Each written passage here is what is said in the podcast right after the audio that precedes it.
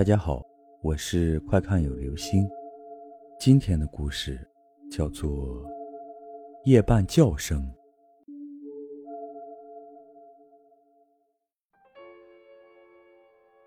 在我十五岁那年，我们村发生了一件怪事：一到晚上十二点，大街上就会传来恐怖的叫卖声。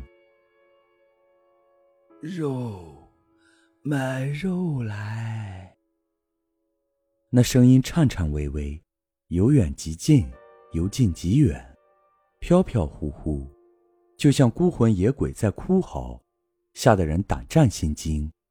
时间一长，就有人找到了村长，说这村里半夜老出怪声，要是把孩子大人吓个好歹的怎么办？得想个办法呀。村长一想，想什么办法？派巡逻队加强巡逻，谁敢去呀？干脆找个神婆跳跳大神算了。没几天，村长果然从外村请来了一个道行很高的神婆。这神婆长得尖嘴猴腮，跟狐狸似的。神婆让村长准备好香案，说要半夜做法。村长哪里敢怠慢，马上叫人按神婆的吩咐。去备齐了做法的用具。到了晚上，神婆往香案前边一站，半睁着眼睛跟周围的人说：“我做法要请各路神灵，这年头神灵都忙，你们得给神灵一点跑道钱。”村长一听明白，马上带头往香案上压了五十块钱。围观的人一看，村长都压钱了，咱们也压吧。你十块，我五块，不大一会儿，香案上的钱就堆了一大堆。神婆拿眼一扫，乐得黄板牙一呲，就跳上了大神。天灵灵，地灵灵，各路神仙快显灵，快显灵！跳完之后，神婆弄了一张黄表纸，用桃木剑一挑，在蜡烛上一烧，又嗷嗷的闹了一通。对村长说：“你们村半夜的叫卖声，是一个卖肉的野鬼。这个人生前死的冤，我已经请各路神灵把他押回地府去了。”村长一看，赶忙道谢，又给了神婆一些工钱，就把神婆送走了。打那以后，村里还真消停两天。可到了第三天。那半夜的叫卖声又来了，比上次叫的还响，比上次还吓人。肉，买肉喽！肉，买肉喽！村长一看，这神婆做法怎么就管两天啊？还得把他请过来再折腾折腾。第二天晚上十二点，神婆又来了。村长把情况一说，神婆把狐狸脸一拉。上次你们给神仙的跑道费不够用啊，神仙没来那么多，你们要想彻底把那个野鬼轰走，就得多给神仙跑道钱。村长一听，只要能把那人的声音弄没了，给多少钱都行。说着，就叫人往香案上压钱。神婆一看。行了，钱比上回多。正想做法，可法事还没开始，那叫卖声就来了。神婆一听，收拾东西就跑。这野鬼比我的神仙的道术还高，我整不了了，你们另请高明吧。村长一看，神婆都跑了，这可怎么办呢？难道就让这野鬼老在村里吓人？不行。就叫几个胆大的追那声音，看看他到底是个什么玩意儿。于是，村长就把张大胆、李大胆等几个找到村委会，让他们去捉鬼。几个人开始不敢去，后来村长发话，只要弄明白是怎么回事，每人每天给一百块钱劳务费。有钱能使鬼推磨，这些人一见到钱，当时眼就瞪起来了。好了，我们去捉鬼，看他到底有多大道行。当天晚上，几个人就开始在村里巡逻。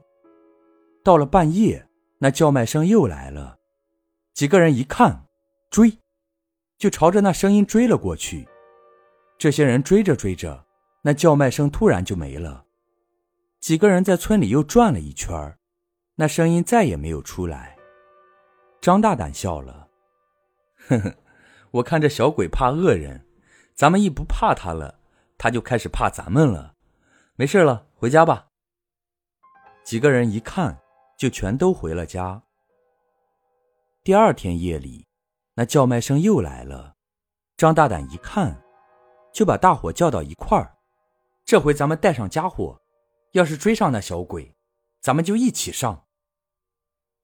几个人点头，分头拿来家伙，就跟着张大胆追了下去。几个人追着追着，就见前边出现了一条黑影。